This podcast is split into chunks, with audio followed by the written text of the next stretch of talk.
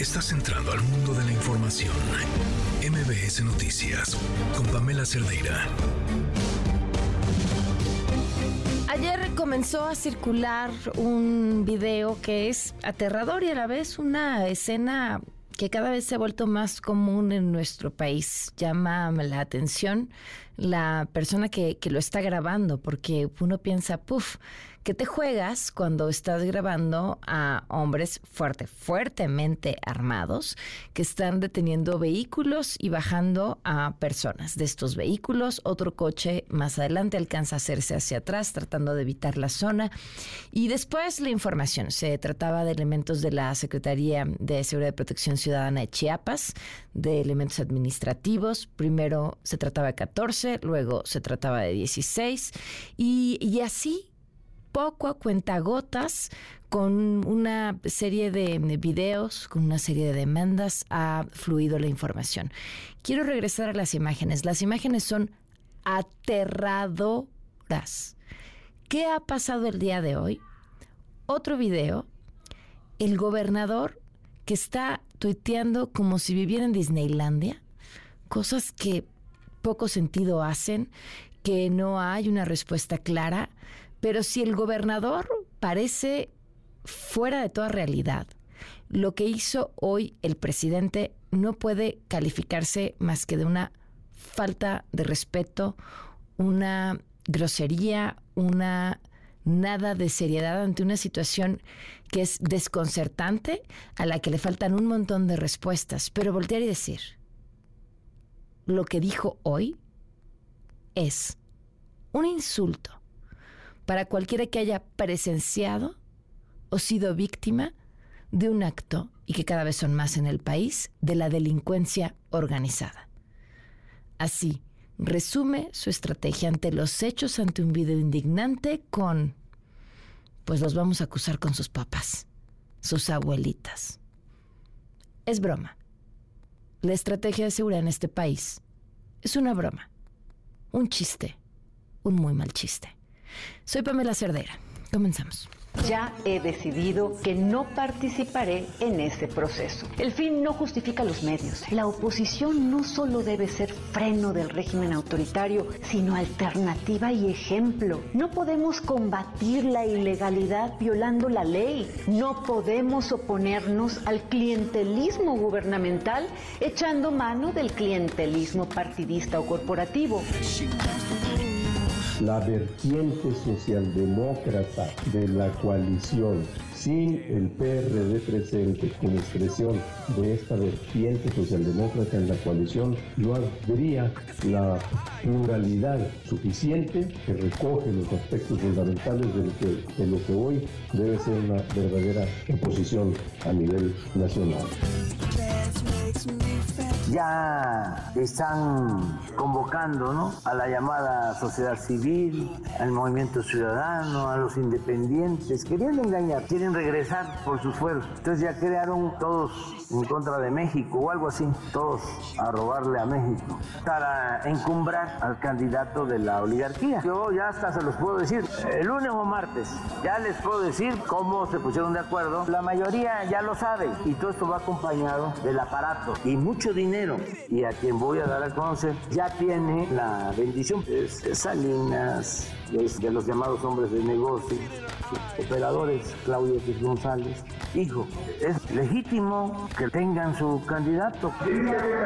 Ya se dio cuenta de que ella no fue la escogida. ¿Cuántos hay? Trece. Ya se dieron cuenta, pero quieren sacar una pluri. Van a cobrar por su servicio. Pero ya está resuelto en las alturas. Ya decidieron. Estoy convencida de que la independencia y la imparcialidad judicial forman parte del coto vedado, se erigen como garantías indisponibles para que los derechos humanos, sobre todo los de las minorías y de las personas más vulnerables, no sean vejados el juez que se sabe y actúa de forma independiente e imparcial honra y legitima su investidura y la función jurisdiccional ante sus pares y fundamentalmente ante la sociedad a la que servimos. ¿Cuánta investigación en la ¿Por?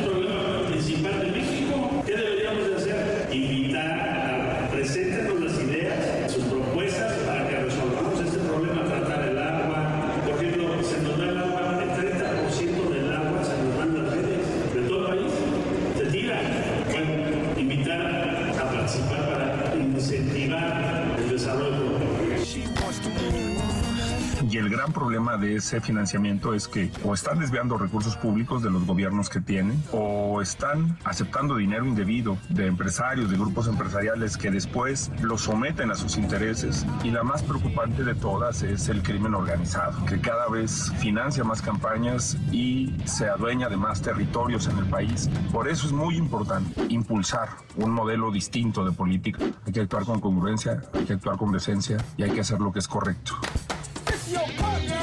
son trabajadores del penal de Ocoso Cuautla, fueron secuestrados. Y decirle a los delincuentes que no va a haber impunidad, que no piensen que pueden cometer delitos. Ya no hay agarraderas. El gobierno no es cómplice de la delincuencia, que no dañe. No sabemos, al parecer es una confrontación entre grupos pero pues no tienen por qué, ni en el caso de ellos mismos, no tienen por qué hacerse daño, y mucho menos si se trata de gente que está cumpliendo con su responsabilidad o de ciudadanos inocentes. Si no, lo voy a acusar con sus papás y con sus abuelos. Así como lo oyeron. Gracias por acompañarnos en este día, 28 de junio del 2023. Híjole, es que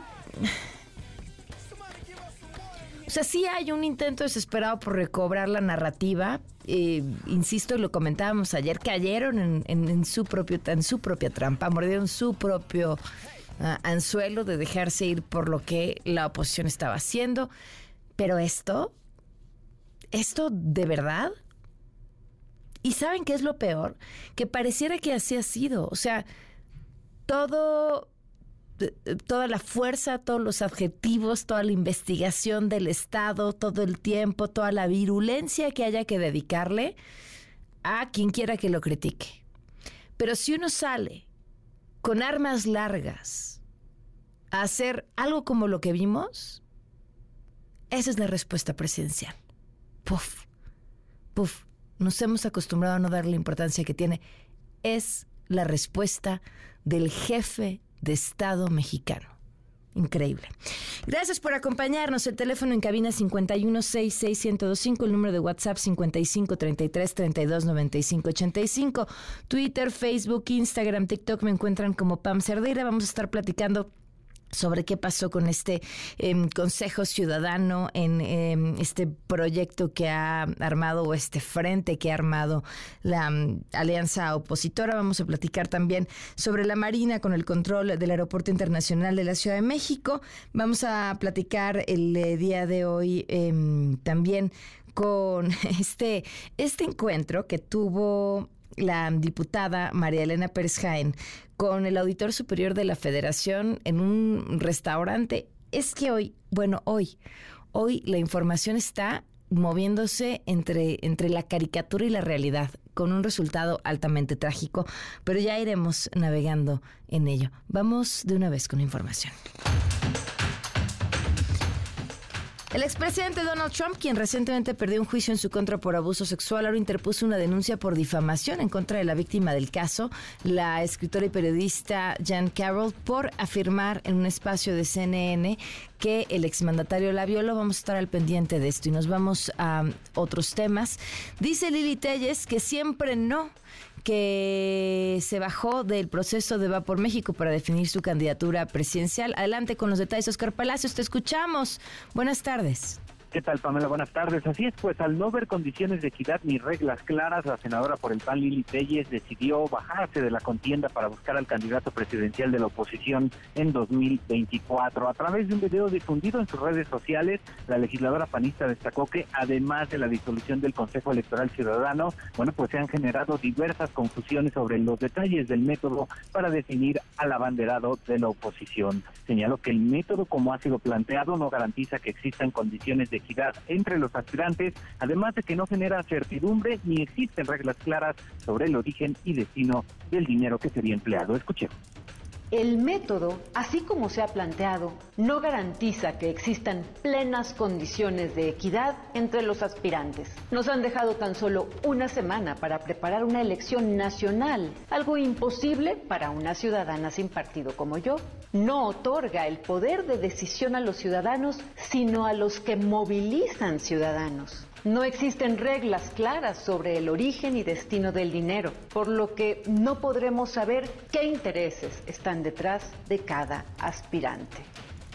Lili Telles recordó que a dos meses de definir al ganador no hay árbitro ni procedimientos delimitados, por lo que, bueno, simplemente decidió no participar ya en este proceso. Así lo dijo ya he decidido que no participaré en ese proceso. El fin no justifica los medios. La oposición no solo debe ser freno del régimen autoritario, sino alternativa y ejemplo. No podemos combatir la ilegalidad violando la ley. No podemos oponernos al clientelismo gubernamental echando mano del clientelismo partidista o corporativo. La senadora panista indicó que seguirá levantando la voz y denunciando los actos de corrupción del gobierno federal y también deseó éxito a quienes decidan participar en este proceso. Ya Dios decidirá qué camino debo seguir, resaltó Lili Telles en este mensaje. Pamela es el reporte. Buenas tardes. Muchísimas gracias. Buenas tardes. Hasta luego. Y Adán Augusto reaccionó a esta decisión, la cual dijo revela que el proceso de la oposición no será más que un dedazo. Escúchalo pues es una mascarada y que ellos lo que están haciendo es intentando, o Claudio X González, intentando mantener con vida artificial el dedazo que pues ya sabemos que en el país desapareció. Les va a salir más fácil y más rápido que pongan en las plazas públicas un letrero de se busca candidato. Le decía yo como en el caso de los letreros, aquellos que todos conocemos cuando buscaban y daban por Pancho Villa, pues así que lo hagan. O sea, hay dedazo, pero el dedazo ya desapareció, pero entonces que busquen en la plaza pública un candidato. En fin, por su parte, Gerardo Fernández Noroña dijo que por fin Lili se dio cuenta de que solamente la están usando. O sea, yo recuerdo que el cabeza hueca de Fox dijo que ya tenían sus dos mesías, la señora María del Carmen Telles, senadora de la República, y el diputado Santiago Crey. Bueno, pues la senadora ya dijo que no va, ya dijo que ya entendió que no la quiere, que solo la usaron, que generando su utilización después de que hubiese traicionado a nuestro movimiento. Bueno, y Xochitl Gálvez la llamó a que no se baje de esta contienda. Por otro lado, desde la Cámara de Diputados, el coordinador de Movimiento Ciudadano, Jorge Álvarez, advirtió que también estarán al pendiente de posibles actividades ilícitas del frente de oposición la coalición que hasta ahora se ha denominado Va por México del PRI y el PAN anunció que va a ser lo mismo, que van a hacer proselitismo, que van a gastar dinero, que van a elegir un precandidato, es decir, que van a realizar precampañas cinco meses antes de lo que establece la ley. En el caso de quienes buscan el poder por el poder, están dispuestos a cualquier cosa, que pueden decirse distintos, pero que a la hora de la verdad eh, terminan eh, siendo muy parecidos unos y otros. Bueno, y atentos a esto, platicamos de lo que sucedió en Chiapas. Eh, los eh, trabajadores de la Secretaría de Seguridad y Protección Ciudadana fueron víctimas de un eh, secuestro. El video es verdaderamente impactante. vamos hasta, hasta allá con Lizeth Cuello. Te escuchamos, Lizeth. Buenas tardes. ¿Qué tal, Pamela? Muy buenas tardes. En efecto, como lo comentas, el día de hoy la Secretaría de Seguridad y Protección Ciudadana, en coordinación con fuerzas federales y estatales, desplegaron un operativo de más de mil elementos para ubicar y localizar a las 16 personas pertenecientes a esa institución de seguridad que fueron privadas de su libertad en el tramo carretero Ocoxocla, aquí en el estado de Chiapas, y dar con los responsables de esta eh, de este delito. Eh, ya el día de hoy dieron a conocer que bueno pues eh, se desmintió que hayan aparecido estos 16 trabajadores como se daba a conocer hoy por la mañana a través de los de las redes sociales. Y pues a la par las autoridades comentaron que continuaba la búsqueda En este día, eh, Pamela, se han difundido dos videos en redes sociales en donde se ven con vida a los 16 trabajadores. En uno de ellos se señala que para ser liberados estos trabajadores tienen que destituir a tres funcionarios de la Secretaría de Seguridad.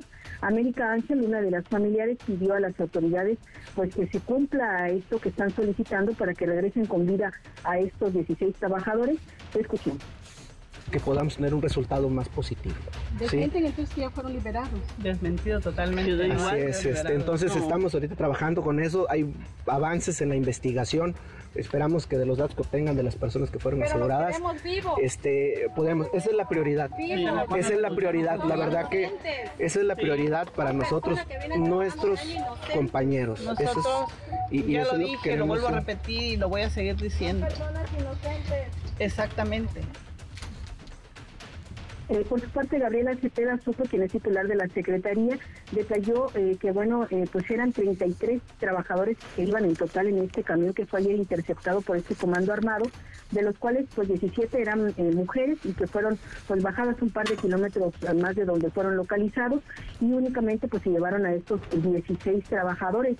Ante ello pues también destacó que ya este operativo está desplegado vía aérea y terrestre. Escuchemos derivado de los hechos y con la finalidad de localizar a las personas privadas de su libertad, se ha desplegado un efectivo de más de mil elementos de las fuerzas federales y estatales, que también estarán apoyados por un equipo especial que viene de la Ciudad de México para fortalecer las acciones de búsqueda y localización de las personas privadas de su libertad y también, por supuesto, para asegurar a los presuntos responsables de estos lamentables hechos. Finalmente te comento, eh, Pamela, que, el día de ayer eh, pues se detuvieron a dos personas en el momento que estaban en este operativo eh, de rescate, que se encontraban en las inmediaciones del lugar de los hechos y bueno, pues ya iniciaron con las investigaciones para ver si pueden pues dar con el paradero de estos 16 trabajadores que hasta la fecha, te repito, pues no han sido localizados y los familiares pues prácticamente ya están desesperados. Ese sería el reporte. Todo, todo raro, ¿no, Lisset? Eh, bueno, uno que varió el tema del número, estos dos detenidos porque estaban en las inmediaciones, mil elementos para dar a la búsqueda de estos eh, de estos empleados de la Secretaría de Seguridad Ciudadana y no, hay, no, no han dado con ellos. Eh, el gobernador tuiteando cosas extrañísimas. ¿Tampoco ha habido alguna otra mayor respuesta por parte de alguna otra autoridad en Chiapas? Así es, eh, Pamela, hay pues mucho hermetismo. De hecho, los eh, familiares de los trabajadores decidieron bloquear la eh, avenida eh, frente a la Secretaría de Seguridad para meterle presión a las autoridades porque señalan que esta reunión que tuvieron el día de hoy pues no tuvo eh, frutos, no les dijeron absolutamente ni les detallaron de cómo están siquiera sus familiares y ellos pues prácticamente exigen que los devuelvan con vida. Posteriormente salen estos dos videos a través de redes sociales en donde pues ya están vinculando incluso a estos tres funcionarios de la dependencia y bueno, eh, pues los familiares dicen si eso es lo que piden, pues que los destituyan para que regresen con bien a estos trabajadores. Increíble, muchísimas gracias. Muy buenas tardes. Buenas tardes, estos son los videos a los que se refería Alice. Roberto Yair Hernández Terán, Francisco Orantes de Alegría, Marco Antonio Burguete Ramos, le digan a su jefe pulseras que entregue a la persona que tiene secuestrada. Ella no tiene nada que ver, al igual que nosotros, y no tenemos que pagar justos por pecadores. Por favor.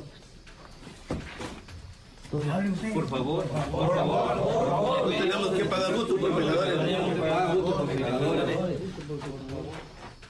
Bueno, pues hay uno de estos videos, insisto, todo todo, todo extraño. Autoridades de la Ciudad de México anunciaron que ya fueron identificadas tres personas vinculadas con el asalto en la joyería registrada la tarde-noche del pasado lunes en Plaza Antara, en Polanco. Los delincuentes se llevaron relojes valuados en casi un millón setecientos mil pesos. Es la voz de Omar García Harfush. Mientras tres de ellos se encargaban de romper los cristales, un cuarto sujeto realizaba vigilancia portando un arma de fuego. Esta persona es la que ya tenemos detenida. Dichas personas sustrajeron un total de 15 relojes que estaban en exhibición. Por medio de las cámaras de monitoreo y mediante las acciones de seguimiento, se identificó que los responsables posterior al robo huyeron del lugar sobre calle Miguel de Cervantes Saavedra a bordo de las dos motocicletas y un vehículo. Dichos sujetos se trasladaron a un inmueble ubicado en la calle Lago de Xochimilco, Colonia Náhuac, primera sección, en la alcaldía Miguel Hidalgo. Y en otros temas, las altas temperaturas siguen en el norte del país. Otra cosa también extraña lo que está sucediendo en Nuevo León. Y digo no extraña no por las altas temperaturas, sino porque hay cifras distintas, cifras que contrastan con las que se han dado a conocer a nivel federal, las mismas cifras que da eh, la Secretaría de Salud Estatal. Denny Leiva, ¿qué sabemos? Buenas tardes. ¿Qué tal, Pamela? Muy buenas tardes. La Secretaría de Salud aquí en el estado de Nuevo León confirmó este miércoles que la onda de calor que azotó al país dejó al menos 36 defunciones en la entidad cifra que no coincide con la saturación de cadáveres en las morgues del área metropolitana de Monterrey. Alma Rosa Marroquín, la titular de salud, reportó que durante las dos semanas con altas temperaturas se reportaron 245 casos de deshidratación y 406 de golpes de calor. Además, la funcionaria detalló que muchas de las personas que fallecieron presentaron comorbilidades que agravaron su situación. Sobre esta cifra oficial vamos a escuchar lo que comentó Alma Rosa Marroquín. Finalmente, las defunciones que nosotros tenemos notificadas en nuestro sistema de vigilancia en el estado son 36, de los cuales el 80% se les ha identificado una comorbilidad, 69.4% corresponde a personas de género masculino, 25 hombres y el 30% han sido mujeres. Y además, pues en los grupos de edad, los más afectados pues son los mayores de 66 años Pamela, esta cifra oficial contrasta con la situación que se está viviendo en el Servicio Médico Forense de Nuevo León, donde hoy ya se hizo necesaria la adquisición de una bodega refrigerante para apilar la enorme cantidad de cuerpos que están arribando a la espera de una autopsia, situación que ya fue expuesta inclusive por la misma fiscalía aquí en el estado. Y ayer te platico una situación curiosa que se presentó. Un funcionario del registro civil aquí en el estado señaló que había al menos 850 defunciones por el calor. Sin embargo, horas después fue desmentido por el mismo gobierno, señalando que el funcionario había hablado a título personal. Pamela, pues así la información de momento aquí desde Nuevo León. Muchísimas gracias, buenas tardes. Muy buenas tardes. Bueno, pues ahí están los datos, son las 4.22. Quédate en MBS Noticias con Pamela Cerdeira. En un momento regresamos. Estás escuchando MBS Noticias con Pamela Cerdeira. 4 de la tarde con 26 minutos seguimos en MBS Noticias. Oigan, la Suprema Corte va a revisar los recursos en contra de las reformas que dan a la Sedena, la administración del Tren Maya. René Cruz tiene la información. Te escuchamos, René. Buenas tardes. Hola Pamela, muy buenas tardes. Así es, la Suprema Corte de Justicia de la Nación admitió a trámite las acciones de inconstitucionalidad que interpusieron senadores y diputados de oposición para impugnar estas reformas con las que se busca otorgar el control del tren Maya a la Secretaría de la Defensa Nacional. El ministro Alberto Pérez Dayán, quien tiene a su cargo este proyecto de resolución, rechazó otorgarles la suspensión a los, a los congresistas quienes argumentaron que estas normas pues eh, ponen en peligro la estructura fundamental del Estado mexicano y que con la suspensión se protege la institución fundamental que es la Administración Pública Federal para evitar que los militares ejerzan funciones de seguridad pública fuera de parámetros estrictos y vulneren derechos humanos. Sin embargo, Pamela, el juzgador argumentó que en este caso pues no se actualiza la excepción establecida por el alto tribunal, consistente en que no se puede otorgar la suspensión en aquellos medios de control constitucional respecto de normas generales que impliquen o puedan provocar la transgresión irreversible de algún derecho humano. En su escrito, los senadores y diputados eh, pues solicitaron invalidar el decreto por que se reforma el artículo tercero de la Ley de Vías Generales de Comunicación y se adiciona un segundo párrafo al artículo 10 de la Ley Reglamentaria del Servicio Ferroviario. Dichas modificaciones prevén que las vías generales de comunicación y los modos de transporte asignados a la Federación podrán asignarse a entidades paraestatales con vigencia indefinida, asignación que no podrá cederse ni transferirse bajo ningún título y que solo puede ser suspendido cuando se acredite que no son estratégicos o que no son de interés público. Pérez Dayan de un plazo de 15 días hábiles para que la Presidencia de la República y el Congreso de la Unión brindan sus informes respectivos y remitan copias de los antecedentes legislativos y del diario oficial en el que se publicó este decreto. Pamela, el reporte que tengo. Gracias, René. Muy buenas tardes. Muy buenas tardes. Bueno, en otros temas hemos estado hablando acerca de este mm, frente que presentó la oposición y a ello le vinieron un montón de reacciones desde quienes ya levantaron la mano como Xochil Gálvez, quienes la bajaron como Lili Telles, en el caso del senador Damián Cepeda, quien dice eh, la forma sí tampoco porque favorece al PRI. Y por otro lado, eh, esto que pasó con los miembros de este Consejo Electoral Ciudadano que decidieron bajarse también del proceso. Juan Francisco Torres Landa, miembro del Comité Directivo de UNE México, nos acompaña en la línea. ¿Cómo estás, Juan Francisco? Muy buenas tardes. ¿Cómo estás, Tam? Qué gusto saludarte a ti y a tu importante auditorio. ¿Qué pasó con, con, este eh, frente, eh, con este Consejo Electoral Ciudadano y cuál era exactamente su función?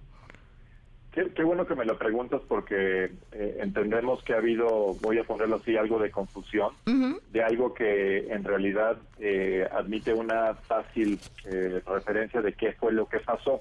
Recordarás tú que hace algunos meses, algunas semanas, particularmente el Frente Cívico Nacional, de hecho el Frente Cívico nace alrededor de la idea de generar elecciones primarias. Entonces, dentro de igualmente otra serie de organizaciones, teníamos muy claro que si el proceso no se ciudadanizaba eh, por parte de los partidos, era necesario entonces pues impulsar una instancia que fuera 100% ciudadana y que del resultado de ese ejercicio pues se pudiera de alguna manera después empatar con lo que los partidos llevaran a cabo. Eh, pero pero esto pues era digamos la alternativa en el supuesto de que los partidos no se abrieran a la posibilidad de que efectivamente hubiera algo que estuviera mucho más cercano y sincronizado. Eh, en las últimas dos o tres semanas, y particularmente en la última semana, ese acercamiento de posiciones que eran bastante, digamos, eh, alejadas, finalmente encontraron un punto de referencia común, que es el hecho de darse cuenta que efectivamente los partidos no pueden eh, determinar, digamos, cómo avanzar hacia el futuro sin tomar en cuenta a la ciudadanía y a su vez que para la ciudadanía ir solas eh, pues no necesariamente es la mejor alternativa siempre y cuando se garanticen ciertas condiciones de convivencia con los partidos políticos. En la medida que esas condiciones se fueron fraguando la semana pasada, la idea de hacer un procedimiento absolutamente ciudadano pues dejó de ser digamos prioritario. Mm. En ese en ese esquema 100% ciudadano había varios, digamos, integrantes que tenían una función particular, entre ellos este eh, Consejo eh, Electoral Ciudadano, este SEC, en el cual personas de altísima probidad y prestigio accedieron a que efectivamente si el Consejo tuviera que actuar, que el Consejo tuviera ya una membresía que le permitiera ir hasta adelante. Insisto, en el momento en que se fragúa, que se orquesta, que se acuerda eh, entre partidos y ciudadanía que hay un método que puede avanzar eh, en los siguientes eh, plazos. si el Frente Cívico pierde su razón de ser. No, no, porque recuerda que el, el, el proceso involucra que la ciudadanía ahora seamos parte del ejercicio, primero de generar un frente por México, que ese frente dé, digamos, la cara para ir hacia adelante en las siguientes fases que regulan la ley. Entonces, hay todo un andamiaje en el cual se cuida la ley, se cuidan los tiempos y se cuida, repito, el principio rector que es que la ciudadanía sí tenga un eje eh, de participación que sea visible, que sea claro y que sea inclusive mayoritario, que es muy importante. Eh, el comité organizador que va a tomar eh, lugar y que se formaliza mañana tiene una mayoría de, de participación ciudadana, de 13 miembros, 7 son ciudadanos. Se dice fácil, pero eso fue eso, eso reviste justamente el carácter inédito de este ejercicio.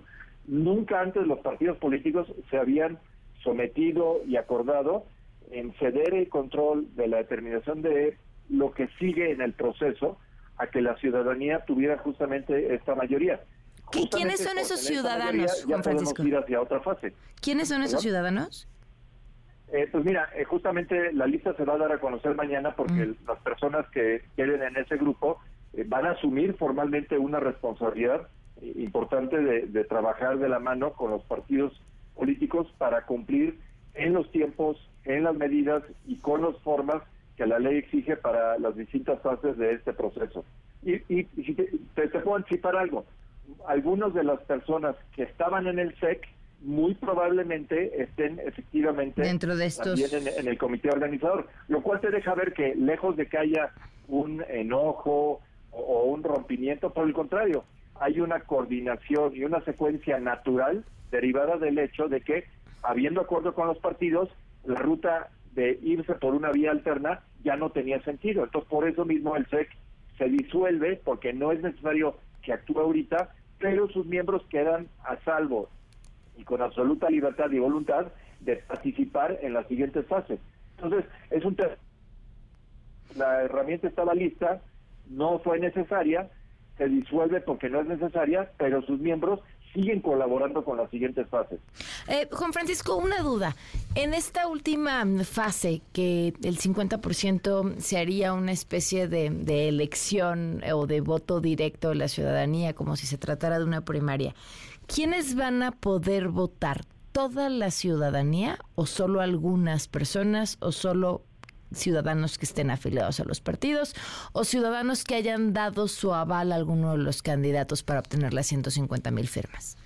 Qué, buena pregunta. Mira, ese proceso arranca justamente la siguiente semana, como tú sabes, a partir del 4 de julio, eh, arranca el proceso formal para recabar firmas, que uno de los requisitos de las personas que libremente se interesen en participar en el proceso para conformar el frente eh, puedan hacerlo y simplemente manifiestan su voluntad, se inscriben en el procedimiento y tendrán que recabar 150 mil firmas, digamos, como base para demostrar que pues que sí tienen una eh, capacidad Un apoyo de, ciudadano. aval ciudadano, ¿no? Ahora, aquí lo importante es que la base de datos que va a servir para esto empieza de cero. Es decir, no es una base que inicie con el padrón de los partidos o de un grupo de, eh, digamos, de aficionados de algo, etcétera. No, empieza en cero esa plataforma va a tener una doble utilidad.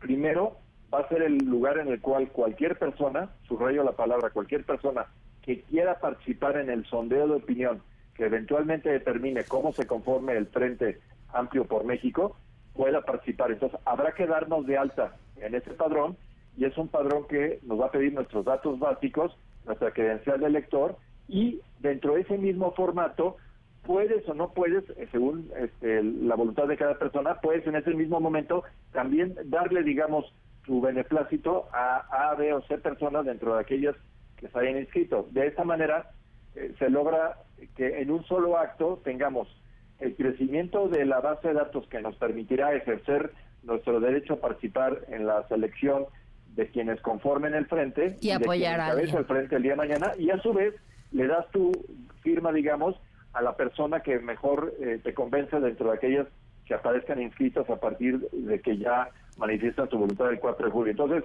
esto se hace en forma eh, simétrica. Ahora, la pregunta que, me hiciste y que muchos hacen, oye, pero se les van a meter este, muchas personas que a sabiendas no simpatizan con este ejercicio, o peor aún, son parte de la, de la coalición eh, que hoy en día está con sus corcholatas, ¿no? Entonces, ahí la, la respuesta es, uno, eh, hay una forma, porque la base de datos está en el INE, hay una forma de determinar las personas que estén afiliadas a los partidos de esa coalición, eh, funcionarios que hayan, digamos, o que ejerzan activamente esos cargos, una especie como de depuración de que no, efectivamente no puedan llevar a cabo eh, una adulteración de lo que sea un ejercicio puro ciudadano el día de mañana. No se trata de un fenómeno de exclusión, sino un fenómeno de congruencia si, si las personas que están afiliadas a los otros partidos, que están entrando en contacto y que son parte de los equipos, digamos, de, de, esos eh, otros eh, contrincantes, eh, están en esa otra dinámica, pues que, que, se conserven en su dinámica.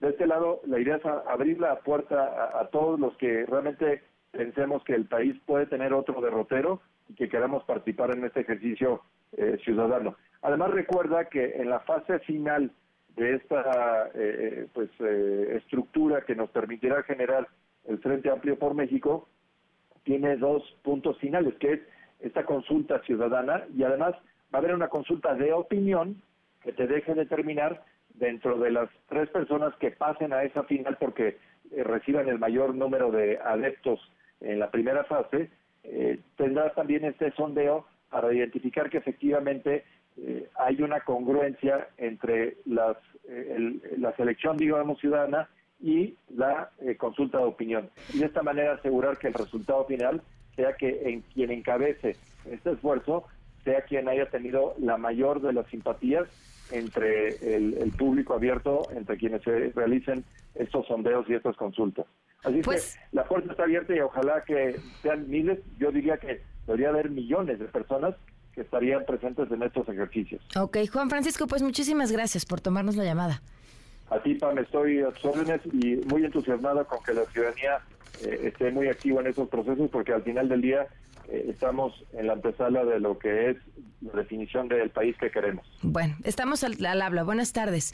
Gracias. Una mala, mala, mala, mala, muy mala y muy triste noticia. Acaba de eh, fallecer Talina Fernández. Hace unas horas se informaba que estaba hospitalizada, que estaba eh, delicada de salud. Ya hoy, bueno, en este momento ya la información es que falleció la gran Talina Fernández, una periodista, una conductora talentosísima, con una trayectoria brutal, una mujer además, eh, pues fuera de su época, eh, rompió esquemas, una gran y maravillosa conversadora, una mujer muy generosa que trabajó pues prácticamente hasta el último momento de su vida incansable, simpática, agradable, eh, indiscreta y no lo digo como una como algo malo, sino eh, muy indiscreta en sus conversaciones con sus compañeros, contaba eh, cosas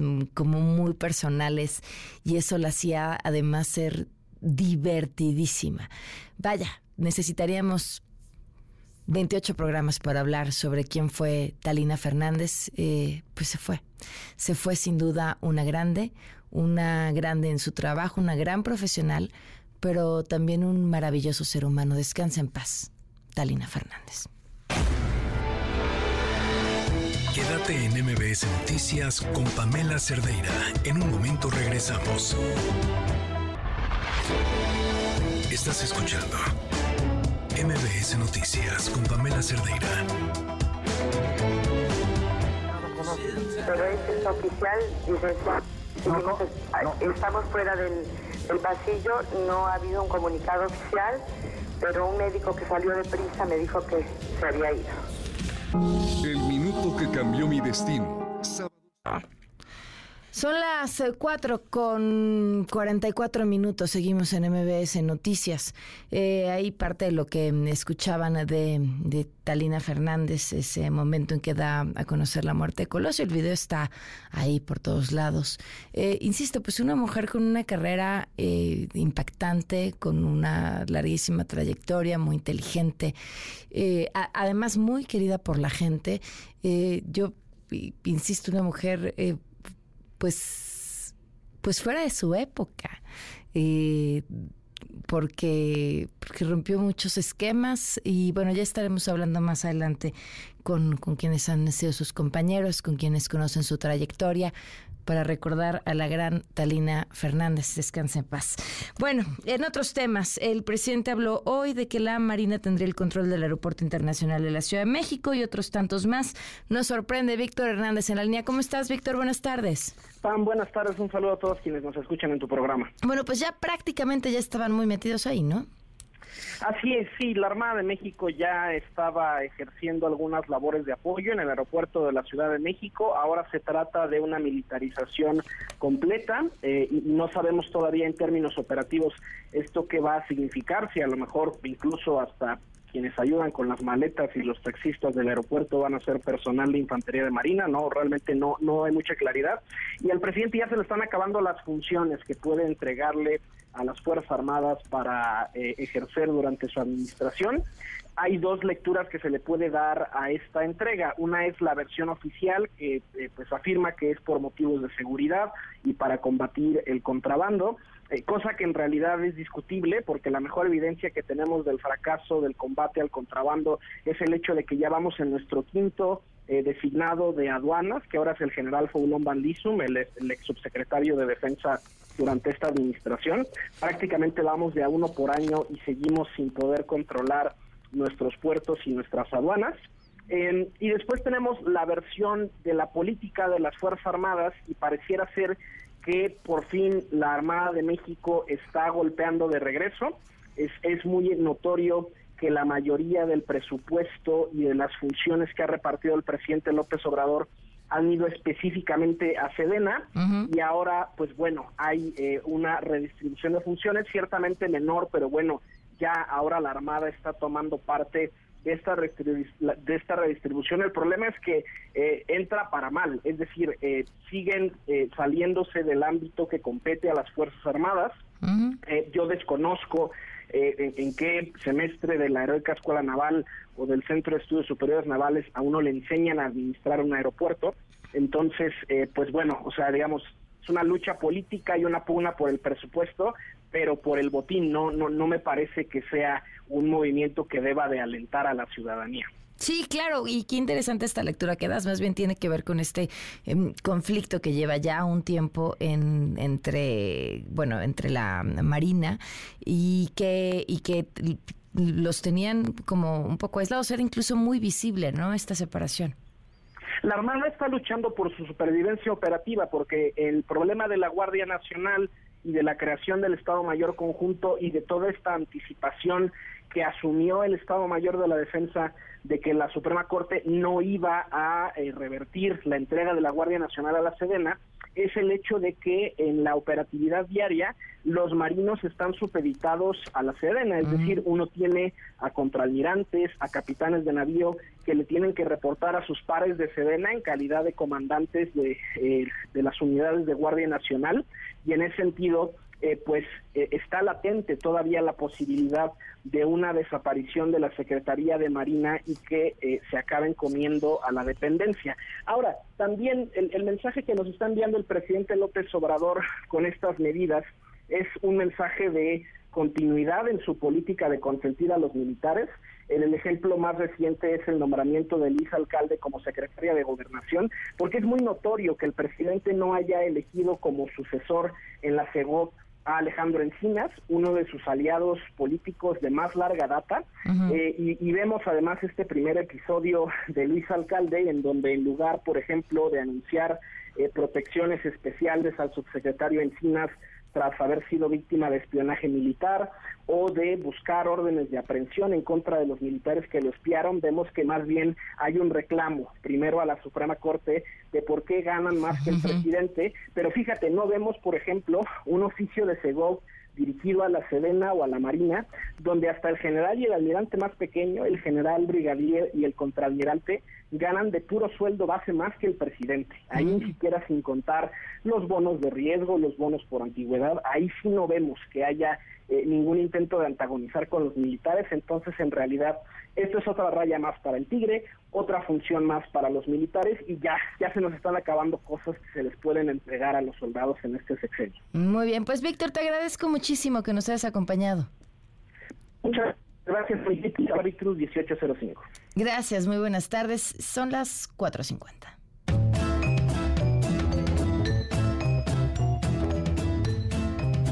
Escuchen este, este momento, es maravilloso. De igual manera, las acciones señaladas que en el marco legal reconoce a nivel nacional la idenosidad de participación no, auxiliar, sino protagónica para cállate, por, por parte de quienes sumen los esfuerzos en el entorno escolar a las responsabilidades asignadas en el Estado por conducto de los maestros y directivos. ¿A quién estamos escuchando? Bueno, pues al diputado José Alberto Granados. Eh, Favila es. Eh, bueno, que no se preocupe si no sabe leer, igual le encuentran un puesto en la mañanera 450. Bueno, pues estábamos platicando hace unos momentos con Juan Francisco Torres Landa sobre lo que sucedió con este Consejo Electoral Ciudadano del Frente Cívico Nacional. Entre los integrantes de este Consejo Electoral Ciudadano que dijeron, eh, nos bajamos, se encuentra María Elena Morera, presidenta de Causa en Común. ¿Cómo estás, María Elena? Muy buenas tardes. ¿Qué tal, Pamela? Me da mucho gusto saludarte a ti a tu auditorio. A ver, platicábamos con Juan Francisco y nos explicaba cómo finalmente el proceso modificó la situación de las cosas y que quizá algunos de estos integrantes habrían de unirse, que mañana lo iban a, a mencionar, a este comité organizador que se va a presentar el día de mañana. ¿Es así? Sí, es así, mira. Lo que lo que pasa es que eran, son dos procesos diferentes, pero como uno terminó casi al mismo tiempo que inició el otro, por eso es la confusión y además por el nombre, ¿no? Porque a nosotros nos invitó el Frente Cívico Nacional y lo que ahora van a que conformaron y van a dar a conocer mañana la forma de organización es el Frente Amplio Opositor, ¿no? Entonces eh, parecía que nosotros habíamos dicho y habíamos descalificado este nuevo esta nueva conformación y no es así por mi parte, que es por lo que yo puedo hablar. Claro. Es que lo, lo que sucedió fue que a nosotros nos invitaron a principio de mes, recibí yo una invitación del Frente Cívico Nacional, específicamente de Guadalupe Acosta, para formar parte de un proceso ciudadano que a mí en lo particular me pareció novedoso y posible y era organizar una consulta nacional a fin de conocer la preferencia de los ciudadanos respecto a un liderazgo y que posiblemente ese liderazgo terminaría siendo el candidato de la oposición de cara al proceso electoral del año que viene. Esto era un ejercicio, por supuesto, democrático, ciudadano, y estaba desvinculado de los partidos políticos el planteamiento era reunir a un grupo de personas, ¿no? Nos, nos reunimos 11 personas, una parte de ellas, eh, de hecho siete de ellos especialistas en temas electorales y cuatro con liderazgo dentro de la sociedad civil para precisamente organizar los debates y hacer una consulta, conjuntar a quienes harían la consulta y el planteamiento era sin la participación de los partidos y sin dinero de los partidos. ¿No? Entonces acepté participar al igual que mis compañeros a título personal y de forma honoraria, bajo la convicción que siempre he tenido de privilegiar la pluralidad de visiones y el diálogo en todo momento. Sin embargo, a finales de la semana pasada, porque esto sucedió a principios de mes como el día 6, 7, y a finales de la semana pasada, eh, Guadalupe Acosta nos comentó que al parecer ya iban, ya estaban teniendo acuerdos con los partidos, porque antes de esto, cuando nosotros nos invitó el Frente Cívico Nacional, no habían podido acordar nada con los partidos y los partidos querían ellos ser pues los líderes y los promotores de todo el proceso y las organizaciones que, las, que los habían acompañado quedaban un poco al margen. Entonces, ya la semana pasada empezaron a tener una negociación que por lo que nos dijo Guadalupe Acosta fue gracias a que se hizo público que nosotros íbamos a conformar el Consejo Electoral Ciudadano y entonces los partidos dijeron, no, a ver, nosotros sí vamos a participar y queremos también participar con la sociedad civil. Entonces ya entraron a una negociación y en ese proceso pues cambió respecto a lo que a nosotros originalmente nos habían planteado. ¿Sí? Nuestro grupo era solo de ciudadanos y este nuevo grupo, que me parece también muy interesante, son seis miembros de partidos políticos y siete miembros de organizaciones civiles, además de un grupo observador. Entonces yo lo que creo es que al acuerdo al que llegaron los partidos y las organizaciones, pues es un buen acuerdo hasta ahorita, ¿no? Vamos a ver cómo resulta, pero yo creo que es un buen acuerdo, es un proceso ejemplar que no se había dado antes, porque recordemos a tu auditorio que el control de los procesos electorales lo tienen por ley los partidos, ¿no? Entonces yo siempre he creído y ojalá se dé después de la elección del 24 que se debe de cambiar la ley para que los ciudadanos no nos tengan que hacer un favor los partidos en dejarnos participar, sino que podamos participar libremente. Pero hoy como están las cosas, yo creo que llegaron a un buen acuerdo que darán a conocer mañana quienes lo van a integrar y me parece que es una buena propuesta. Oye, bueno, pues entonces estaremos al pendiente de lo, de lo que suceda el día de mañana. Quedan, Marilena, algunas dudas en el aire sobre eh, esto que, este planteamiento inicial que comentas que después se transformó de hacer una gran consulta nacional, a este proceso que busca ser una especie como de base de datos con ciudadanos que se apunten desde el principio y que luego apoyen y que luego sean solo esos los consultados en esta última eh, elección. Todo, todo puede todavía cambiar? ¿Están en ese proceso de desarrollo? O, y, tú cómo, cómo lo ves que ya no sea pues tan abierto como parecía, sino que implique de entrada un ejercicio de confianza por parte de la ciudadanía, como dar los datos de su credencial de elector. Mira, lo que pasa es que al final del día los pues los tienes que dar en cualquier proceso, porque en el momento que tú vas a votar por una persona o por otra, pues tienen que saber que no sean una misma persona votando por cinco veces, ¿no? O 20 o 100. Entonces, por eso es que es importante tener un tener algún vehículo que te indique que esa es precisamente la persona. Mira, ya hay apps que te que te pueden decir si la persona que dice que está votando es la que en realidad está votando, que es por ejemplo las apps que usan en los negocios donde en la venta, eh, por ejemplo, en la venta de coches para personas que no están que, que no están bancalizadas, pues tienen que saber este quién a quién le están prestando el dinero, por ejemplo, las instituciones bancarias. ¿No? Entonces no es que vayan a dar el padrón electoral y luego que eso esté danzando.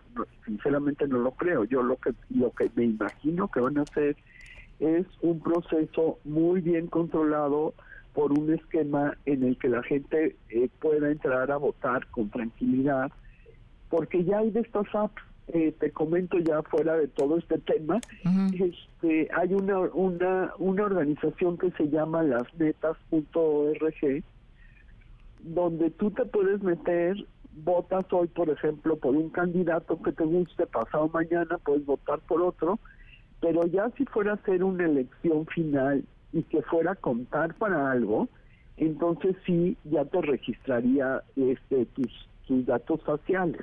Mm, entonces yo me imagino que irán a hacer una cosa así. Como todo esto ha sido pues en la en las últimas en la última semana principalmente a partir de del, del miércoles o jueves de la semana pasada ahora eh, pues yo creo que están trabajando en, en definir bien el método y en definir qué es lo que qué es lo que puede funcionar mejor no porque estamos ante algo que no se había dado antes que sí es diferente a lo que está planteando Morena porque en Morena al final del día bueno pues si hay una diferencia entre la encuesta y entre la consulta pues sabemos que hay alguien que lo va a elegir no ya sabemos quién es. En este caso no ¿no? Entonces sí tiene que estar como muy rigurosamente planteado y muy claro para que toda la gente se sienta en la confianza de participar. Y yo en lo que participé en este este en este consejo electoral ciudadano en la conformación, bueno, pues sí estábamos poniendo las reglas muy claras y me imagino que ahora lo harán de la misma manera, que todo el mundo conozca bien el proceso para que no haya, pues al final, gente que se sienta engañada o defraudada. Claro, Mariel. Me parece que es muy importante. Pues sigamos al habla, Marilena, y estaremos atentos al anuncio del día de mañana. Muchísimas gracias por acompañarnos. Al contrario, muchas gracias a ti por la llamada y por permitirme explicarle a, a tu auditorio lo que en realidad sucedió, que pues no son más que movimientos normales cuando hay negociaciones con partidos. Claro, muchas gracias. Hasta luego. Hasta luego. Hablábamos de Talina Fernández, quien eh, falleció pues hace minutos acaba de darse a conocer esta información. Uno de los momentos importantísimos en su carrera, larguísima trayectoria, fue este momento en el que ella da a conocer la muerte de Colosio. Por favor, Talina. ¿Me escucha, licenciado? Escucho. Oficialmente que ha muerto el licenciado Colosio. Murió el licenciado Colosio. Pero es oficial, licenciado.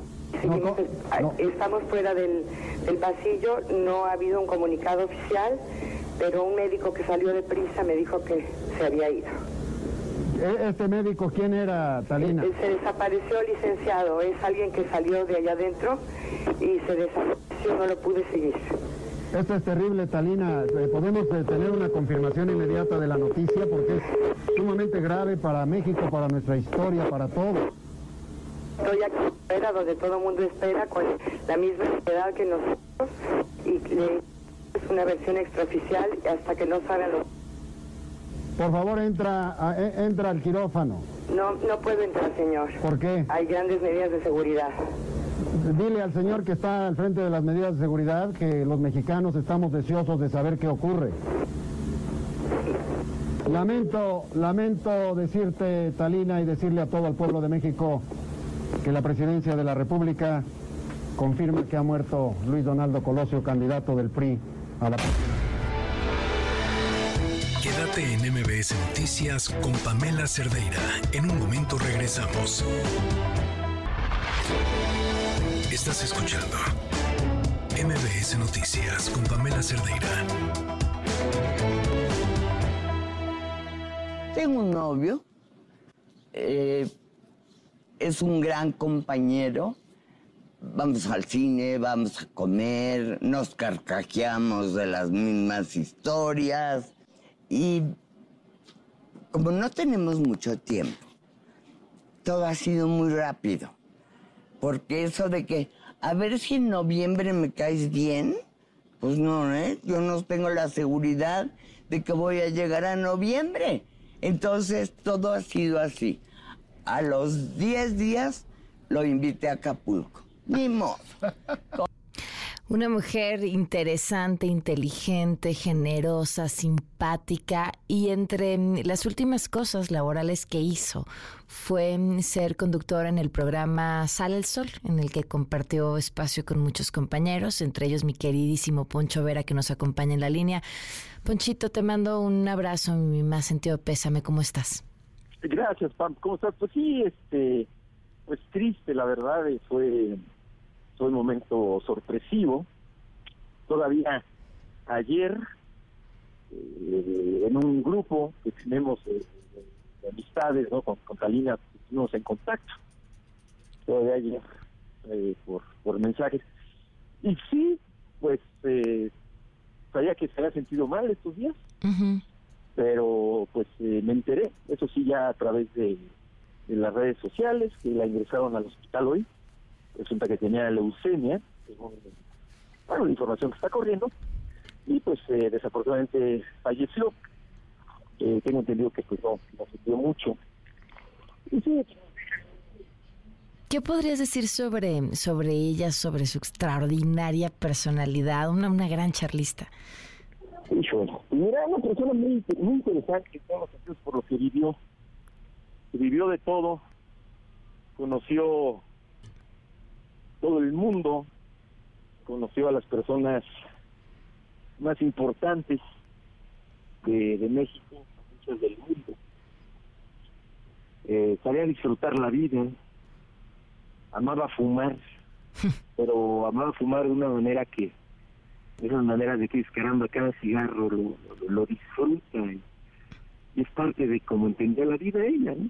Ahorita esta entrevista que pusiste me conmovió mucho. Y sí, es verdad, ¿no? Tenía su novio, y tú lo conociste también, también lo te en una colonia que estuvimos.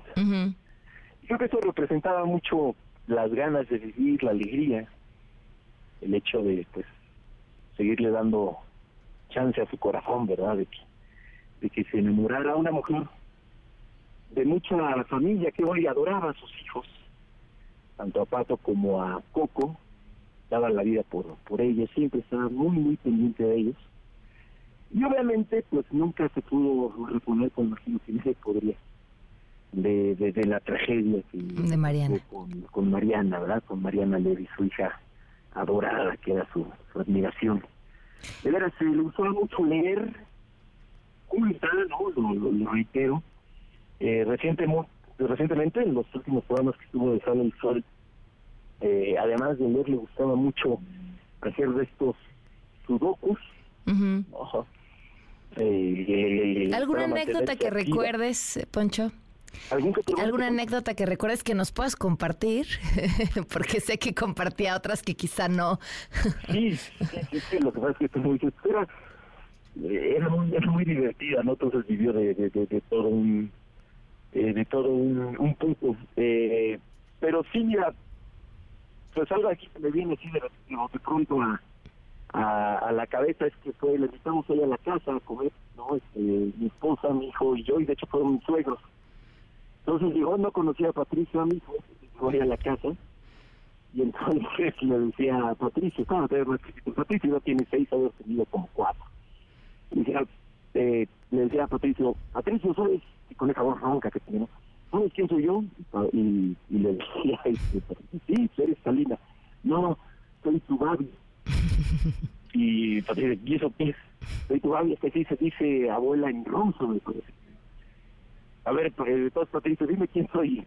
Talina, no, y así se la pasaron diciendo. Y, y te así de, de, de, de, que era, una persona bien, bien alegre, caray pues todo el mundo, digo, pensando en la parte un poquito más allá, pues todo el mundo de la cultura popular de este país, ¿no? Sí. Yo creo que cuando pensamos en la historia de la televisión, también tuve una trayectoria importante en radio, pero en la televisión, pues tenemos que pensar directamente en, en Talina Fernández, que caramba, pues sí, eh, sí, sí, sí me da mucha pena de esas personas que, que te das cuenta de lo que, lo que que, que es, ¿verdad? Más que, que es y fíjate que, digo, nada más, como recomendación de que pase, porque me pasó hace poquito con Ricardo Arruchi, porque también tenía una, una buena amistad, y estuve varios días le voy a hablar, le voy a buscar, no lo he visto hace mucho.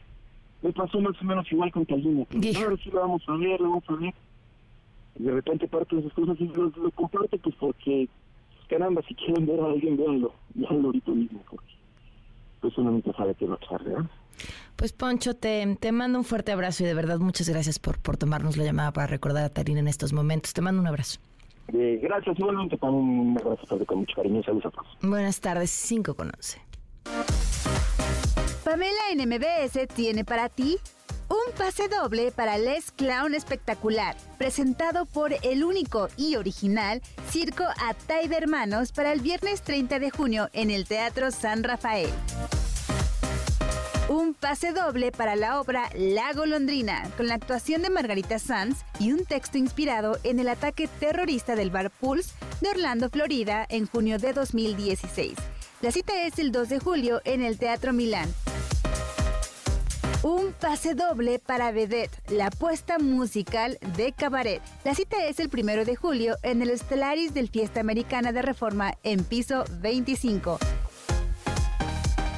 y un pase doble para la obra Lagunilla Mi Barrio con la actuación de Laura León, Maribel Guardia y un gran elenco para el viernes 30 de junio en el Centro Cultural Teatro 2.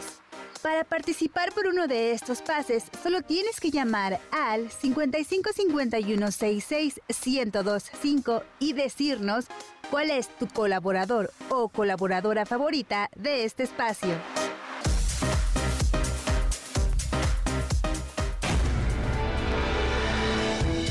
En MBS Noticias con Pamela Cerdeira. En un momento regresamos. Estás escuchando MBS Noticias con Pamela Cerdeira. El público no es tonto. El público sabe cuando le están diciendo la verdad. Y eso es lo que me caracteriza en ningún momento he dicho una noticia falsa, con muchísimo, muchísimo respeto. Soy de la vieja escuela. Teníamos que hablarle a los entrevistados, aunque fueran niños, de usted. Talina Fernández eh, falleció hace pues unos momentos se dio a conocer esta información. Fue internada prácticamente el día de hoy de emergencia en el hospital y vamos a estar a lo largo de lo que nos queda en este espacio platicando sobre esta mujer que fue pues sí una leyenda en los medios de comunicación en, en nuestro país. Son las 5 con 17 minutos. Vamos con la información En otros temas, en Jalisco, seis de los cuerpos de los jóvenes desaparecidos en un call center fueron ya entregados a sus familiares. Elsa Marta Gutiérrez, corresponsal de MBS Noticias, tiene la información. Te escuchamos, Elsa Marta. Buenas tardes. Gracias, Pamela. Buenas tardes. Ayer, en punto de las 10 de la noche con 20 minutos, el Instituto Jalisciense de Ciencias Forenses liberó los cuerpos de los hermanos Ixel Abigail y Carlos David Valladolid Hernández. El momento más difícil, sin duda, que se vivió ayer ahí en el Servicio Médico Forense fue cuando Carlos Valladolid, papá de los jóvenes, ingresó a la institución para despedirse de ellos. Él sufrió un accidente el pasado 10 de mayo y eso evitó que él pudiera acompañar a la madre de sus hijos en todo este proceso pero en medio de tanto dolor afirmó que se siente afortunado porque miles de familias simplemente no vuelven a ver a sus desaparecidos. Sin embargo, tanto padre como la madre, eh, la señora Elizabeth, piden que no criminalicen a los jóvenes desaparecidos y asesinados luego de ser privados de la libertad en el call center, exigen que la autoridad se concentre en capturar a los responsables. Aquí la voz de la señora Elizabeth, madre de Excel y Carlos David. Yo exijo que los dejen en paz y que se dediquen a hacer su trabajo y que busquen a los que son los responsables. Porque si a ellos los contrataron para un trabajo honesto, como a todo mundo, no sabemos qué hay detrás de cada situación.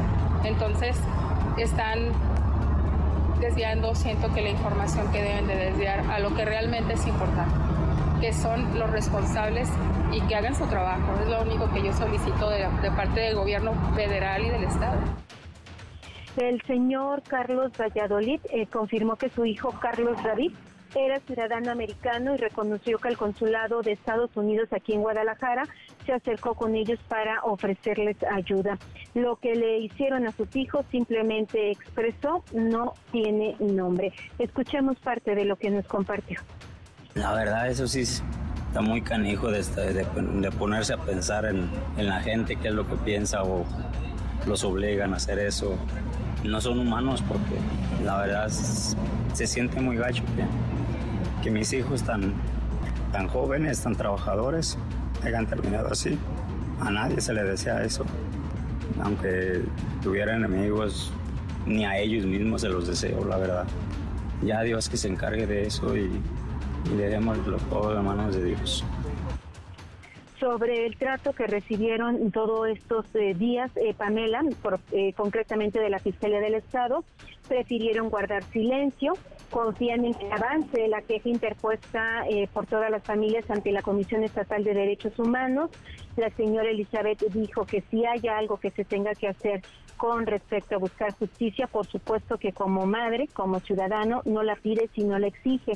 Con ellos ya suman seis de los ocho cuerpos entregados a las familias de los empleados de los dos call centers falta que integren los cuerpos de Jorge y de Jesús, eh, quienes serían las dos últimas víctimas, a los que los familiares, bueno, siguen esperando para darles cristiana sepultura, Pamela. Gracias, Elsa Marta. Estamos al pendiente del resto entonces. Por supuesto. Buenas tardes. Buenas tardes. Y esto que les decíamos hace unos minutos, el presidente Andrés Manuel López Obrador confirmó que la Secretaría de Marina asumirá formalmente el control del Aeropuerto Internacional de la Ciudad de México, así como de Ciudad del Carmen, Ciudad Obregón y Guaymas. Escuchen eh, la lectura que da Víctor Hernández en el podcast de este espacio. Por otro lado, en su conferencia, celebró eh, que el crimen organizado haya recibido con buenos ojos el llamado de paz de las madres buscadoras de desaparecidos. Rocío Méndez, cuéntame, buenas tardes. Buenas tardes, Pamela. El presidente Andrés Manuel López Obrador fue cuestionado por este llamado a la paz presuntamente emitido por grupos criminales del norte del país, ya directamente al jefe del Ejecutivo mexicano el pasado fin de semana, tras las peticiones de madres buscadoras de víctimas de desaparición. Vamos a escuchar pues que ellos tomen la iniciativa y que abandonen la actividad ilícita y que no sigan dañando, pero nosotros no tenemos contemplado un acuerdo. Nosotros no podemos garantizar que no se va a actuar en contra de los que violan la ley. Eso no lo podemos hacer. No puede haber impunidad. Lo que deben ellos de tomar en cuenta es que ese no es el camino y que no se puede dañar a nadie y que no pueden utilizar a los jóvenes para cometer ilícitos que no deben de dañarse ellos mismos. Es una vida de mucho sufrimiento. Salen perjudicados sus familias y las familias de otros, de las víctimas. Por eso estamos buscando serenar al país, atendiendo las causas que originan la violencia, haciendo a un lado ese estilo de vida, la música, de violencia y de droga, puro lujo barato. Remarcó que en el último tramo de su mandato no habrá cambios en su estrategia de seguridad. Qué bueno que hay esa actitud de las madres, de los desaparecidos, llamar a la paz y a que no haya violencia, tenemos que apoyarlo. Muchos piensan resolverlo todo con el uso de la fuerza. No, nosotros creemos en la readaptación, en recuperar y sobre todo en prevenir, ayudar a los jóvenes. Yo entendí muy bien cuando se rió de mí el gobernador de Texas, porque dije que abrazos, no balazos, porque ese pues tiene una mentalidad. Todo es fuerza. Yo celebro el que las mamás de los desaparecidos y de las víctimas estén con esta campaña y que nos ayuden a convencer a quienes se dedican a estas actividades ilícitas de que abandonen, que no los enganchen ni con la música, ¿no? Corridos buena ondita que llevan maña para este engatusar Pamela, los pronunciamientos del presidente de la República. Gracias, Rocío. Muy buenas tardes. Buenas tardes. En la Ciudad de México, un sujeto fue detenido en las instalaciones del metro por, pues, abusar sexualmente de una usuaria. Cuéntanos, Juan Carlos Alarcón. Buenas tardes. Efectivamente, gracias Pamela. Muy buenas tardes. Policías de la Secretaría de Seguridad Ciudadana detuvieron a un pasajero que se disfrazó de mujer y se introdujo a un vagón del metro reservado para damas donde hizo tocamientos a una usuaria. Los hechos ocurrieron en la estación del metro Chabacano, línea 9, donde la afectada y otras mujeres lo agarraron a golpes por el abuso sexual que había cometido. En ese instante intervinieron oficiales de la policía auxiliar adscritos a la vigilancia del metro y detuvieron a Carlos Josué.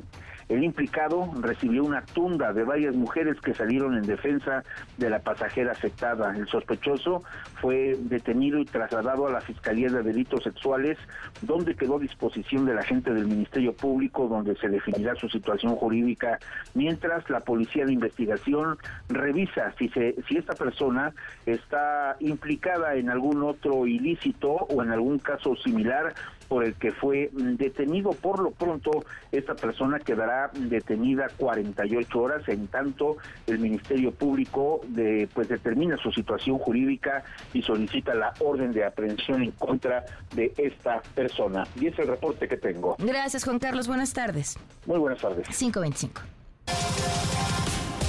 Una vuelta al mundo del deporte. El marcador de Rosa Covarrubias en MBS Noticias. Rosy, ¿cómo estás? Buenas tardes. Pam, ¿cómo estás? Buenas tardes. Este viernes ya arranca la temporada de la Apertura 2023 y bueno, los equipos siguen reforzándose de cara a este pues eh, torneo, a este inicio de torneo. El día de hoy llegó Lisandro Magallán, proveniente del Elche de España, va a ser nuevo jugador de Pumas. Él mencionó a su llegada a la Ciudad de México que bueno, pues eh, la, la, historia del cuadro universitario fue que fue la que lo motivó a venir a jugar con el conjunto del Pedregal, obviamente también impulsado por el director técnico Antonio Mohamed. Nos vamos a los Juegos Centroamericanos, Pam, porque una de las historias que le está dando vuelta al mundo, en Juegos Centroamericanos un país no puede ganar más de dos preseas en un solo evento. México en dos, en dos competencias tuvo oro, plata y bronce, fue en pentatlón moderno y también en tiro deportivo. Bueno, pues a Alejandra Cervantes le habían retirado la medalla de bronce precisamente porque habían ganado las tres preseas y finalmente Laina Pérez de Cuba fue quien se quedó con el bronce.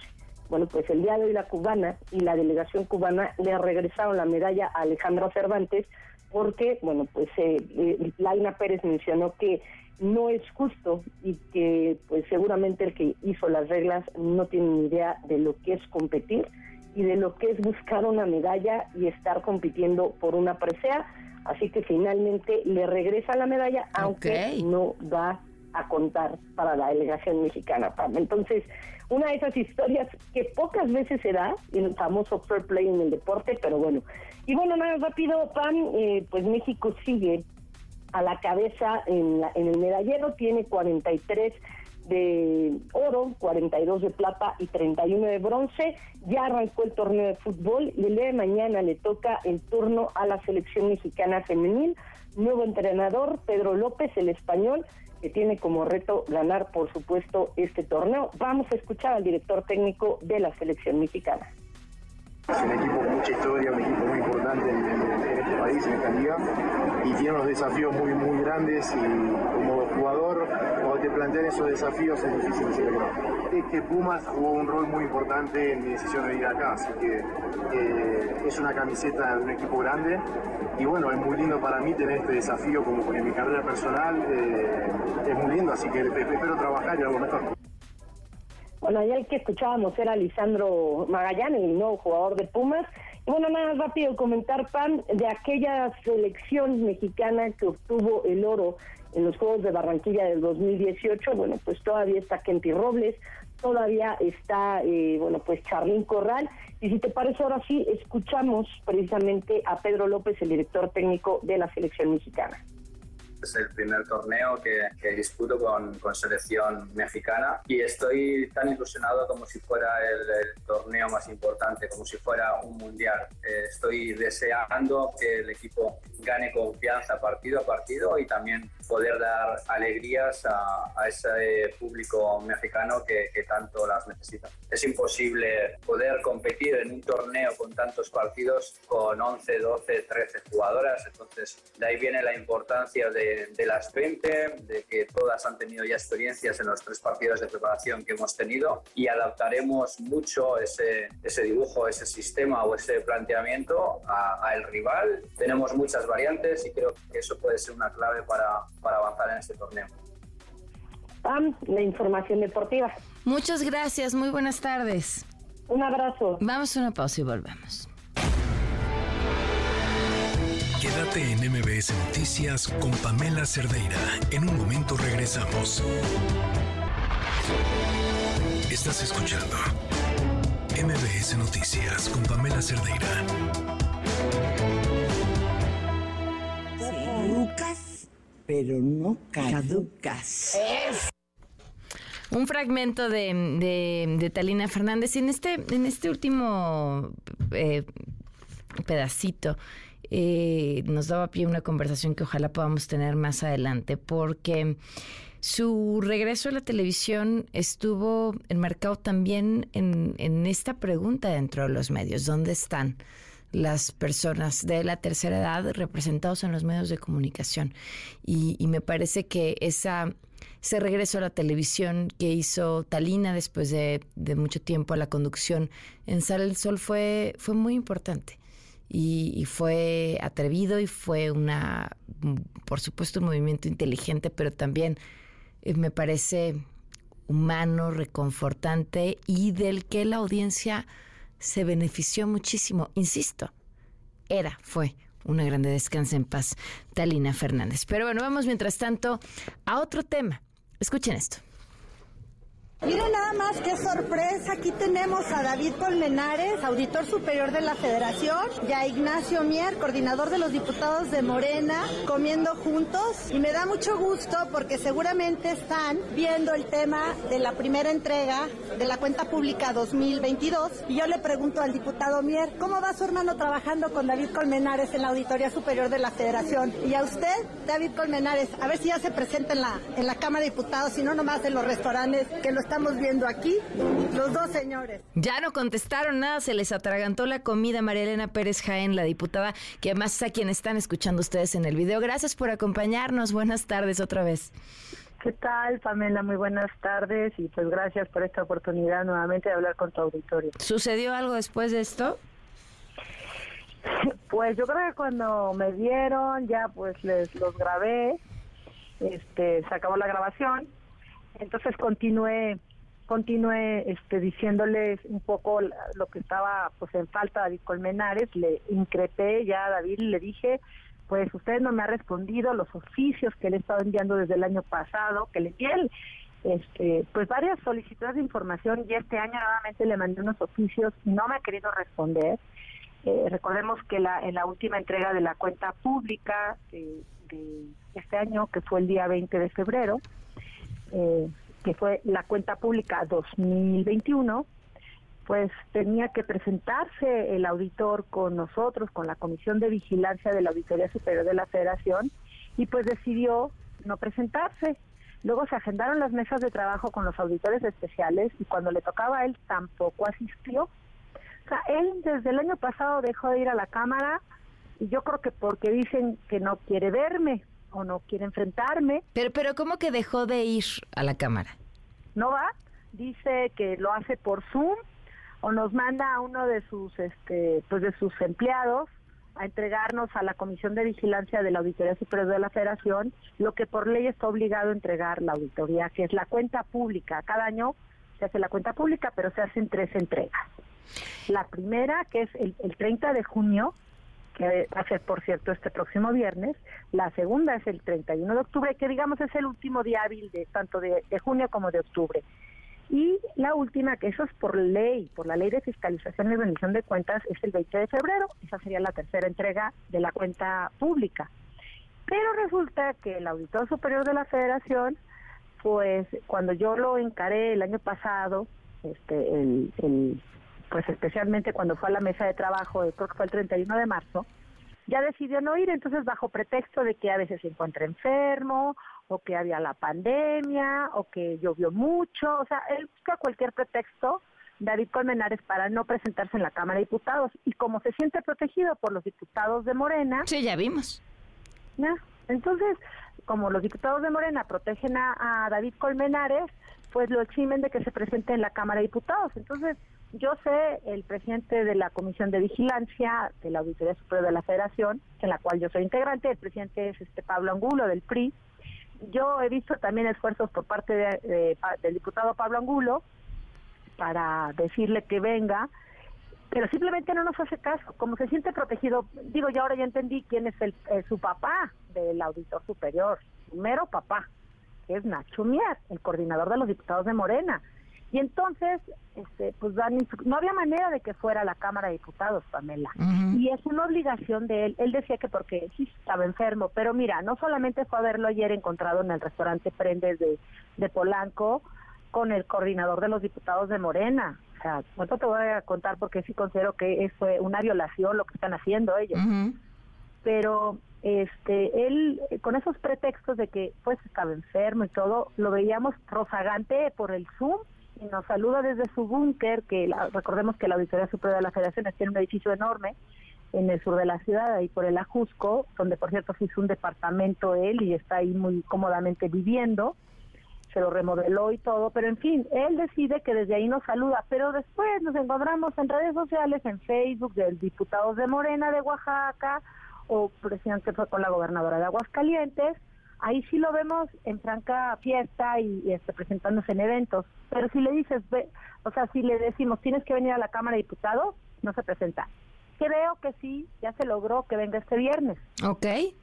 Pues sí, y ah, nos va a entregar la primera es la primera entrega de la cuenta pública es la el 30 de junio y luego vendrá la del 31 de octubre y el año próximo para cerrar la cuenta pública 2022 se presentará el 20 de, eh, perdón, sí, el 20 de febrero uh -huh. de 2024. Pues estamos atentos a lo que sucede este viernes y muchísimas gracias por habernos tomado la llamada.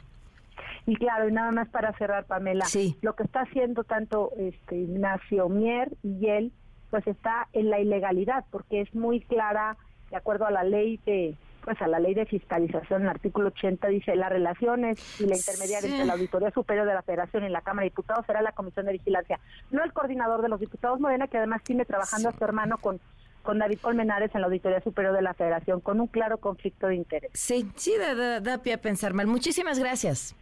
Muchas gracias. Buenas, tardes. buenas tardes. Bueno, siguiendo hablando del de fallecimiento de Talina Fernández, le agradezco muchísimo a Susana Alexander que nos acompaña en la línea. Susana, buenas tardes, gracias no, por acompañarnos. que me haya tomado en cuenta y pues eh, que nos mire, yo le voy a decir una como yo veo las cosas. Hay seres eh, de luz. Ella era un ser de luz y hay seres que cuando parten dejan un vacío. Talina deja un vacío, un vacío yo le doy el pésame a través de ustedes a sus hijos, a, al Coco y, al Pato, y esto sé que está muy contenta con Mariana allá arriba, era una mujer extraordinaria, eh, una gran amiga, un ser generoso, un ser donde uno que entendía la vida, eh, un, un, ser maravilloso. Y yo tuve el gran, gran privilegio de ser su amiga. Así es que yo, eh, bueno, yo de, éramos, decíamos, hermanas del alma. Eh, fue un privilegio, Dios me regaló el privilegio de tener a Talina como amiga y la guardo en mi corazón para siempre jamás. ¿Algún recuerdo entrañable que nos quieras compartir? Ay, son muchos, son muchísimos, muchísimos, pero eh, eh, ay, no, no sé, es que tengo tantos, pero le podría contar que, que, por ejemplo, una vez que estaba yo aquí en, la Ciudad de México y me muy deprimida y todo, y dije, no, mamá, todavía vivía mi mamá, dije, me voy, me voy, mamita, porque me voy a ir con mi amiga Talina, me voy para Tijuana, cuando estaba trabajando en Tijuana, y me, me, atendió tan divinamente, para levantarme un poquito la moral, porque yo acababa de terminar una historia de amor bonita, y bueno, lo que usted quiera, pero, pero fue maravilloso, siempre, siempre estar con Talina era maravilloso. Pues Susana, un fuerte abrazo, nuestro más sentido pésame y gracias por, y un compartir sentido pésame para todos. Claro. Yo le doy el pésame a todo el mundo porque hemos perdido, eh, hay gente que nos deja un gran vacío. Ella nos está dejando un vacío a todos los que vivimos en este mundo.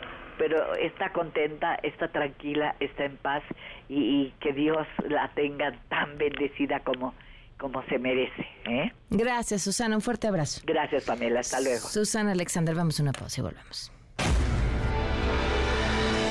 Quédate en MBS Noticias con Pamela Cerdeira.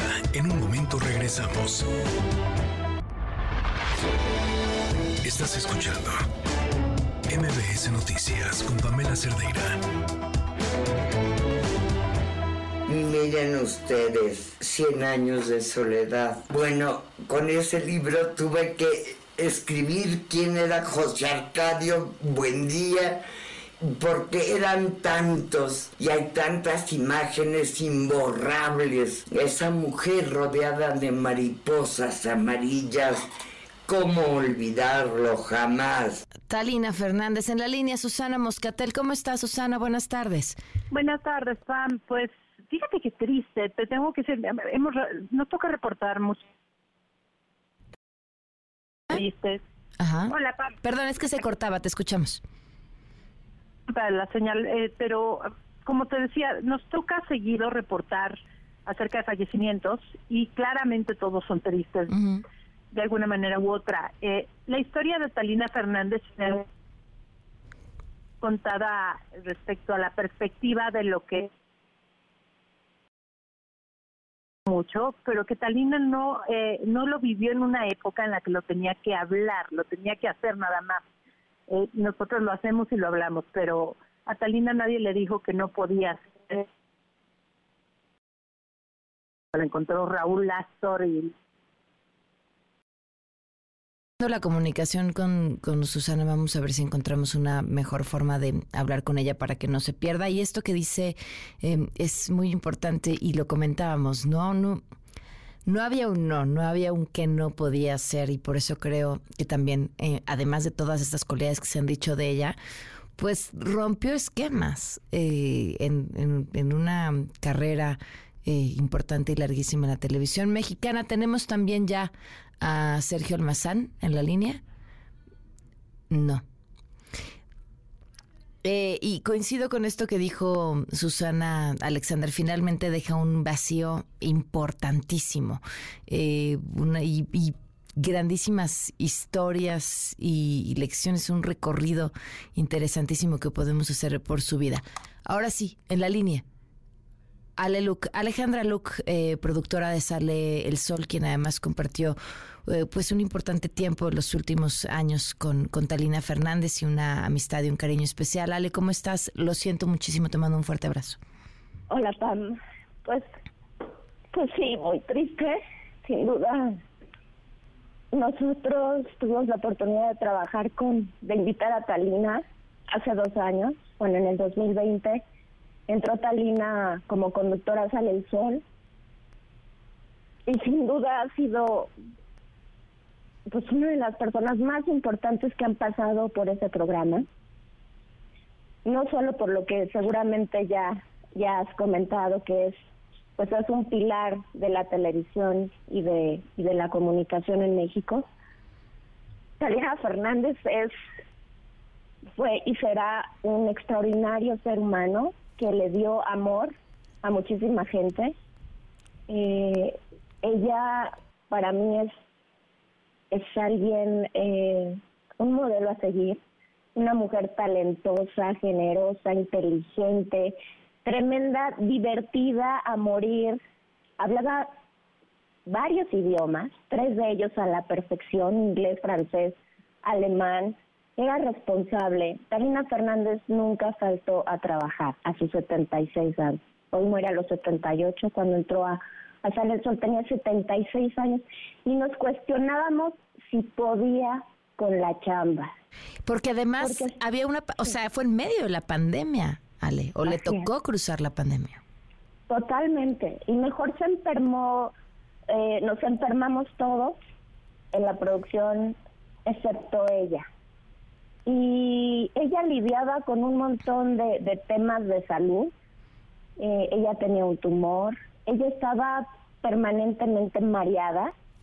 Y, si tú se lo dices a alguien que no la conozca o que la vio a través de, de la televisión, no lo, no lo creería, porque Tarina siempre estaba ahí, con una sonrisa, con una anécdota, con una reflexión, dispuesta a entrar en, la dinámica de los jóvenes, de aprender de, de nosotros, de las nuevas generaciones de productores, de comunicadores, y yo solo puedo pensar que es eh, la mejor eh, comunicadora que, que, ha tenido este país, porque ese corazón que, que tuvo de, de, no solo siempre ser extraordinaria en su trabajo, sino de compartirlo, tú lo sabes bien. Sí, sí, sí. Eh, es que ella te decía, eh, te preguntaba, te daba consejos, era una, bueno, era una enciclopedia. A ver, Talina hablaba del tema que quisiera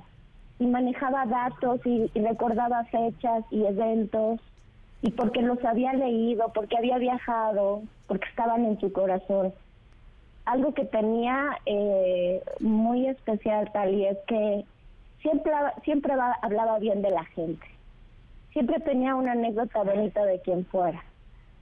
Y otra cosa que, que también nos, nos dejó mucho fue el cómo se cómo llevó la muerte de, Mariana eh, lo que ella pensaba de la muerte, lo que ella se convirtió en, en ese ser de amor pues, pues para sus nietos, para María en especial.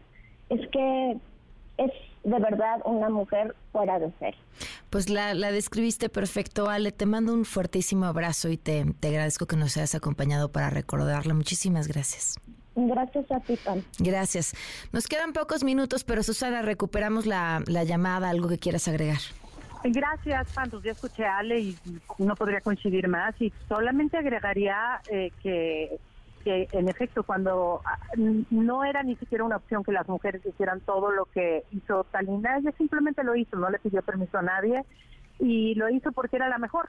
Eh, y estoy hablando, como te decía, de participar en el programa La Costilla con Raúl Azor, de después eh, participar en el primer programa de mujeres en televisión, eh, ahí con el apoyo del Gallo Calderón, que eran súper amigos y se la pasaban divertidísimo. Alguna vez me tocó coincidir con ellos dos y fue brutal. Pero por supuesto, ser periodista y ser reportera, ella le tocó, y me imagino que lo comentaron, pero dar la noticia de Luis Donaldo Colosio en Televisión Nacional. Eh, pero hacía teatro musical, Pam, también hacía teatro musical. Eh, y, y si hay algo que, que yo te puedo decir es que con todo lo que esta tarde hemos, hablado, las últimas dos horas nada más, hablado de Talina, te puedo decir que sin Talina, pues nuestra generación y las siguientes generaciones no tendríamos muchas de las brechas que nunca nos dimos cuenta que ella había abierto. Sí y tal vez hoy es un día para darnos cuenta, aunque sea un día triste. Hijo, qué, qué, qué importante lo que acabas de decir. Susana, hasta chinita me pusiste. Susana, gracias, gracias por habernos acompañado. Te mando un fuerte abrazo. Te abrazo, Pam, gracias. Pues ahí está, descansa en paz. Talina Fernández se quedan en compañía de Ana Francisca Vega. Buenas tardes. Estás informado. Nos escuchamos el día de mañana con las noticias que tienes que saber. MBS Noticias con Pamela Cerdeira.